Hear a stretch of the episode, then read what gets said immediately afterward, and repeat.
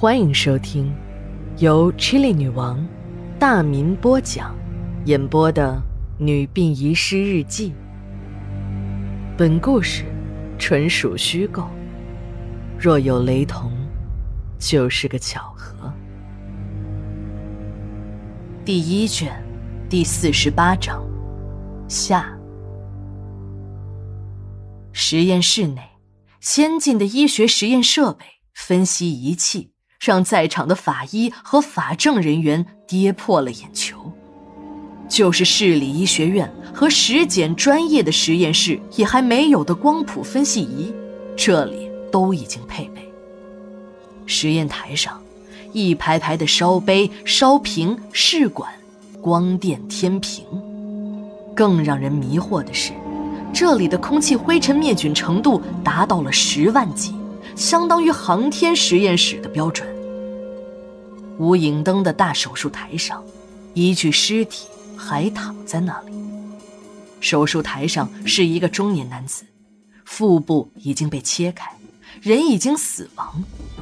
法医探测了肝温，判断死亡时间不会超过七十二小时，而且从手术手法上看，这应该是一个经验非常老道的外科医生。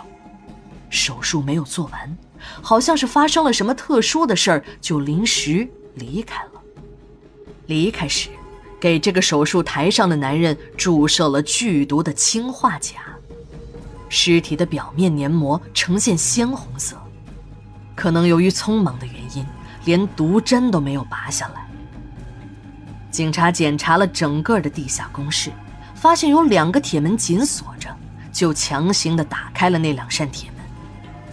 警察们立即感觉到一阵窒息。地下通道内通风效果本来就不好，再加上从铁门中涌出的不明气体，让办案人员也始料未及。好在几个法医有所准备，立刻戴上了防毒面具。一个同事急中生智，用手使劲儿地按了一下墙壁上的一个按钮，一缕阳光顺着一个天窗射了下来。两个房间内各有几具尸体横七竖八地倒在地上。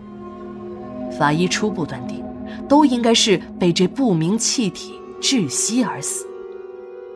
又是一起恶性的刑事案件，现场的气氛又一次紧张了起来。高队是警官大学毕业的高材生，到局里也有十年了。从一个普通的片警到刑警队队长，十年间，他侦破过的恶性案件无数，犯罪现场见得多了。但像这一起案子，现场有两个现代化的实验室，手术台上放着一个手术进行了一半的死人，两个密封的房间里多具窒息而亡的尸体，这让高队摸不着头脑。只是隐隐感觉到，这不是一起普通的刑事案件，在这些表象背后，还应该有更大的阴谋，对手也绝非几个亡命徒那么简单。正在高队沉思时，法政工作人员告诉他：“哎，高队，你不是学日语的吗？你看看这是什么？”那是一个已经锈迹斑斑的名牌。上面写的日文，高队认识，那是大日本帝国关东军石茂军团防疫给水部。凭着自己对那段历史的了解，这个防疫给水部就应该是臭名昭著的细菌部队的一个重要分支。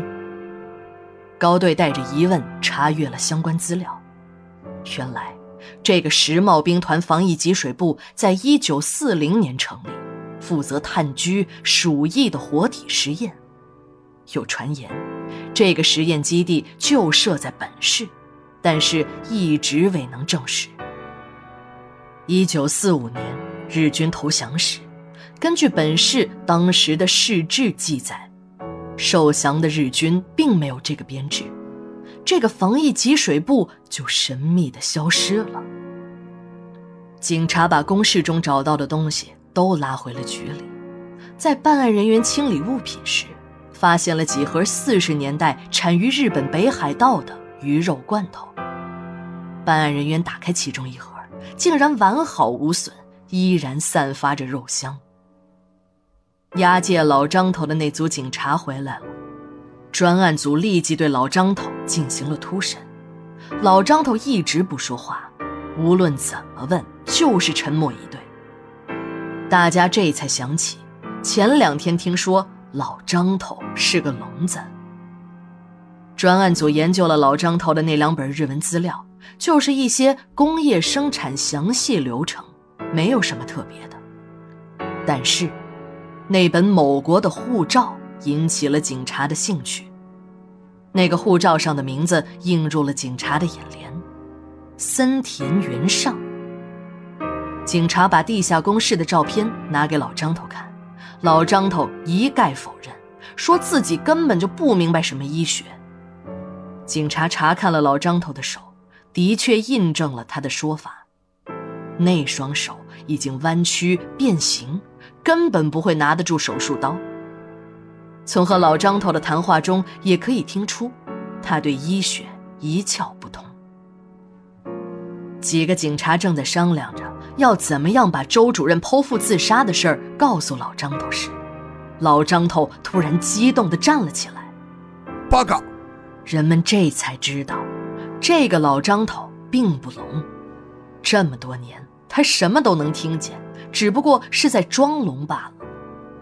听到周主任已经剖腹自杀，激动的老张头在用日语骂了一句后嚎啕大哭，这让办案人员更摸不着头脑。